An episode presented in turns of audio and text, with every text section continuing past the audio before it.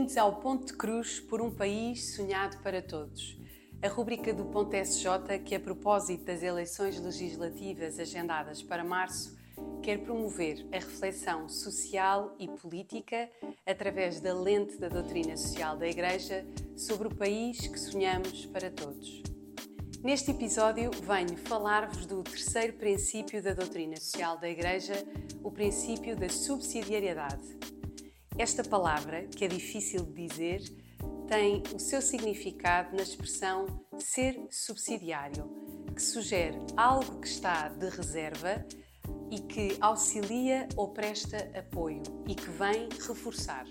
O princípio da subsidiariedade foi formulado em 1931 pelo Papa Pio XI na encíclica Quadragésimo Ano e refere-se à forma como a Igreja olha as nossas dinâmicas sociais, pois a dignidade humana e o bem comum não são possíveis sem que cuidemos das expressões sociais como a família, os grupos, as associações e outras realidades territoriais. Tal como os outros princípios da doutrina social da Igreja, o princípio da subsidiariedade baseia-se na Sagrada Escritura. No livro do Êxodo, Jetro disse a Moisés: Eles julgarão o povo em todo o tempo. Toda a questão que seja grande, eles a apresentarão a ti, mas toda a questão menor, julgá-la-ão eles mesmos.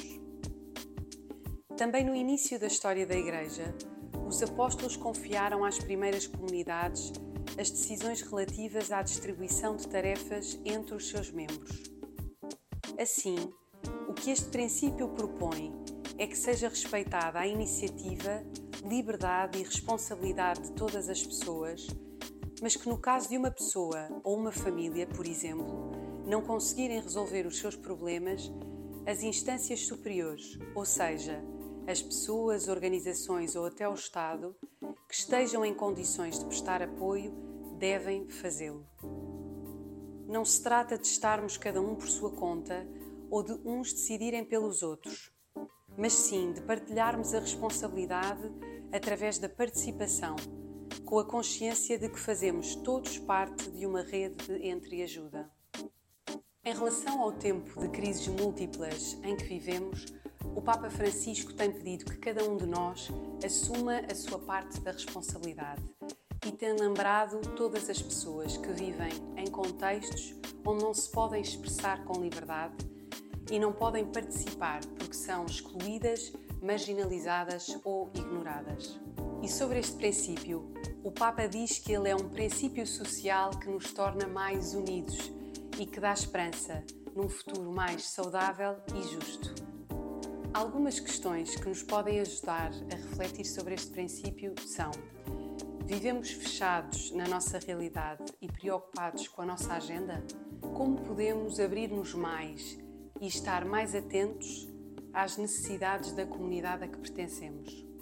Nas diferentes iniciativas em que estamos envolvidos, somos capazes de criar condições para que outros participem?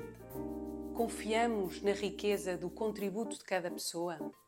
Procuramos participar na nossa comunidade eclesial local? E para lá do exercício de voto, como nos envolvemos civicamente? Este foi o terceiro princípio da doutrina social da Igreja. No próximo episódio, vamos olhar para o princípio da solidariedade. Até lá!